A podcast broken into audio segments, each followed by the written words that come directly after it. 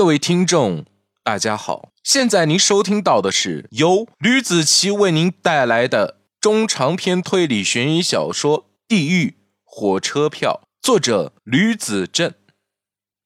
前情提要：周老太她发生了二次脑梗，本来应该说出的凶手画像，一时间没了着落。而就在这边，老严他认为这个案子可能会越闹越大。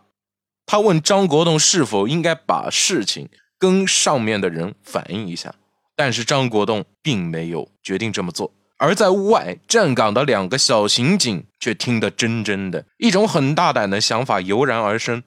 而就这样子，一个从小道消息得知的关于谋杀官员的事情不胫而走。不过也不用担心。过不了多久，案子就要水落石出了。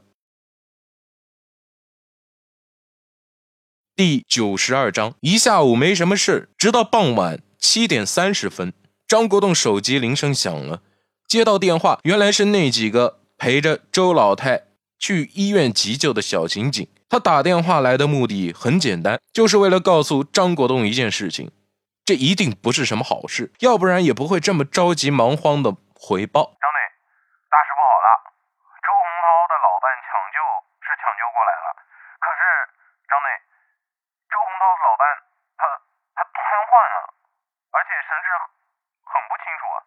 什么？张国栋听到这里站了起来，这真不是个好消息。这比起自己父亲去世，可能还要可怕。本来可以很简单就能完成的事情，却因为一段插曲无功而返，真是太恶心了。张国栋看着桌上的三张纸，陷入了深深的沉思。周洪涛老伴脱离生命危险，但是已经不能再接受调查了，神志不清，现在还在重症病房里面观察了。医生虽然说没什么大碍，但是情况很不乐观，之后人是不会死的。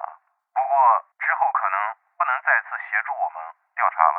天哪，这真的比张国栋父亲去世的噩耗还要恐怖。这一点是不得不承认的。他不知道自己是怎么把电话给挂了。等他回过神来的时候，已经是接过了电话之后的半个小时了。之前所做的一切，所有的力气，所用的功，全都废掉了。案子还得从头开始推导，一切的一切都得从头开始。张国栋耐不住性子，心情很抑郁，又开始着急上火了。鼻孔上的结疤还没有好去，痘痘又钻出来了。他叹了口气，攀而而起，开会。半个小时后，若干人全部都来到了会议室中。张国栋站在了最前面，面色阴沉的看着在座的所有人，有一种很疲倦的声音在跟大家说话。全体。都到齐了吗？所有人都站了起来，都到齐了。老严在张国栋手下做了好些年，第一次看见张国栋露出了这种死气沉沉的表情，自己感觉有些许的不对劲，便问道：“张队，你怎么了呀？坐下来啊，不用，我站着就行了，头脑能够清醒啊。”张国栋手撑着桌面，很疲倦地说：“能行吗？行。”张国栋挥了挥手。示意大家坐下来，可是没有一个人愿意落座的。我让你们坐下来，怎么还站着呢？其中一个刑警说道：“张队，我们要一视同仁呢。既然你不坐下来，那咱们也不能坐呀，这样大家太不公平了哈。你要是坐下来和我们开会，我们也坐下来。我说了，都给我坐下来，坐下来。”张国栋暴喝一声，生气了。众刑警，你看着我，我看着你，都不敢动作，在等着第一个人坐下来。张国栋瞪了一眼坐在最前面的老严，老严伸手做投降的模样，缓缓地坐下来，转头对刑警们说道：“听张队的。”大家见老严坐下来了后，便纷纷的坐下，等着张国栋布置任务。这次会议要认真听，该录音的录音，该做笔记的做笔记。张国栋拍了一下后脑勺，让自己冷静下来。可是由于手劲太大，发出了很响的声音，大家都以为张国栋疯了，都开始自残了。你们都不要激动，张国栋安抚大家：“我给你们写一些关系人。”张国栋转身走到了白板前面，用黑色的马克笔写下了自己父亲张健、周洪涛以及朱茂生夫妇三个人，以三角形的角为位置写下了这几个人的名字。中间用一个红色的马克笔写下了“火车票”三个字，用黑框给框了起来，指着白板说道：“受害人周洪涛，受害人朱茂生，他们是毫不相干的两类人，一位是退休的火车站站长，一位是打官司的法官，平时交集都并不多。”下面的刑警全部都点头，张头结耳的回答：“啊，是这样的。”不过，他们之间有一个联系，都在案发现场中发现了一张火车票。这张火车票是这样的：张国栋把火车票的照片放在了投影上，所以他们两个就被这张火车票给联系起来了。张国栋把周洪涛、朱茂生夫妇的名字延伸出了一条线，直接和火车票连接了起来。这是第一点。凶手曾经拜访过周洪涛。因为这是周洪涛老伴说的，他曾带着水果来慰问，水果中就有这张火车票。我认为这不是巧合，来拜访的一定是凶手。他为了摸清周洪涛生活起居，应该会蹲守在小区的附近的，观察他们的起居。我当时没有注意到这一点，刚才安排了几个人去调查了公交一村那些天有没有陌生人进驻的情况。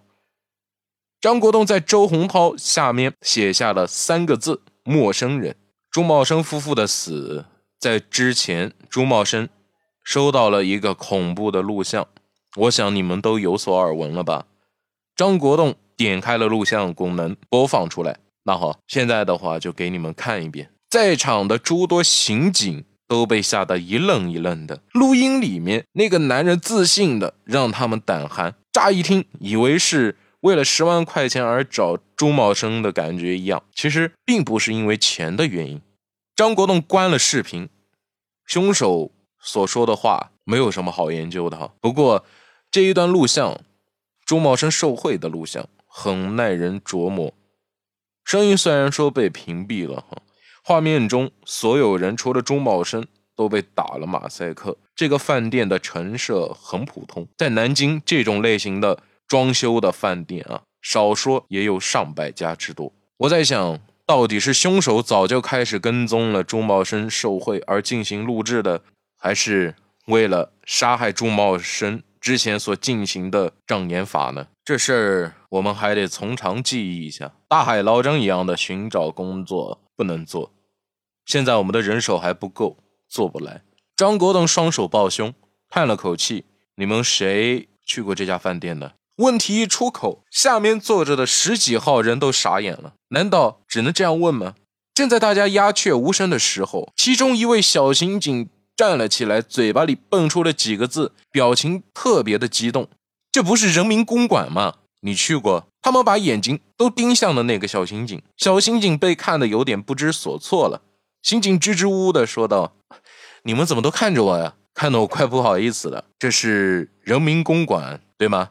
张国栋点开了视频，放到了受贿录像那一块，指着投影的画面说道：“你去过那边，张队，你难道忘了吗？上次扫黄啊，庆功宴啊，不就在这个饭店吃的吗？”话一出口，大家都释然了。这桌子的摆设，室内的装修，果然是很眼熟啊！你是刘在兴是吧？张国栋问。张队，你还记得我呀？刘在兴挠了挠头，你的记性不错，跟着我好好干，以后有你晋升的机会。好了，这就是我为您带来的《地狱火车票》第九十二章的内容，感谢大家的收听，我们下期再见，拜拜。